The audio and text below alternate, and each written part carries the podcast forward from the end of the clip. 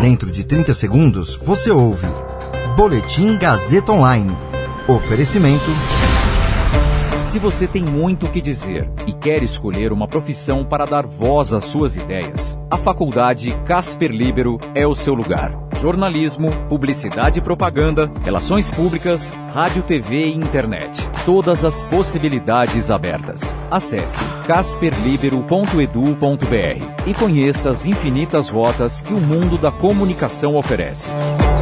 Comunicação é mais do que uma escolha, é um modo de existir. Agora você fica bem informado e atualizado.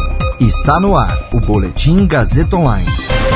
Vendedor de vacina diz que governo Bolsonaro pediu propina de um dólar por dose. CPI da Covid aprova a sessão secreta para voltar a ouvir deputado Luiz Miranda sobre denúncias. Eu sou Caio Melo e você ouve agora o Boletim Gazeta Online. O representante de uma vendedora de vacinas afirmou em entrevista exclusiva à Folha de São Paulo que recebeu pedido de propina de um dólar por dose em troca de fechar contrato com o Ministério da Saúde. Luiz Paulo Dominguete Pereira, que se apresentou como representante da empresa Davat Medical Supply, disse que o diretor de logística do Ministério da Saúde, Roberto Ferreira Dias, cobrou a propina em um jantar no restaurante Vasto, no Brasília Shopping, região central da capital federal, no dia 25 de fevereiro. A empresa Davat buscou a pasta para negociar 400 milhões de doses da vacina AstraZeneca, com uma proposta feita de 3 dólares e 50 centavos por cada dose, que depois disso passou a 15,50.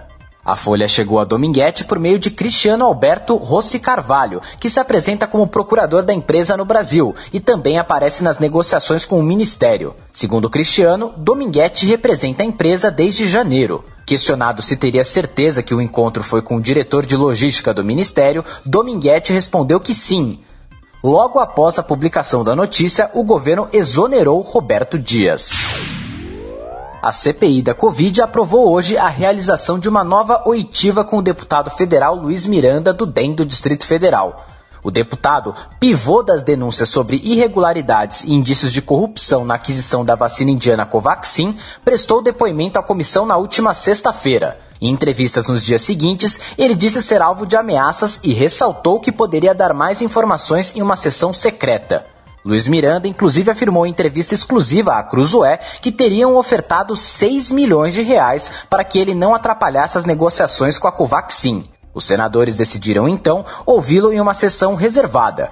O depoimento, de acordo com o presidente da CPI, Omar Aziz, será na próxima terça-feira.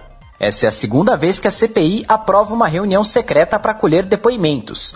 Já foi aprovada uma nova oitiva, dessa vez a portas fechadas, com o ex-governador do Rio de Janeiro, Wilson Witzel, que será na sexta-feira da semana que vem. A CPI também aprovou hoje uma série de convocações de pessoas envolvidas em supostas fraudes na aquisição de vacinas, entre elas a do líder do governo na Câmara, deputado Ricardo Barros, do PP do Paraná, e a do agora ex-diretor de logística do Ministério da Saúde, Roberto Dias.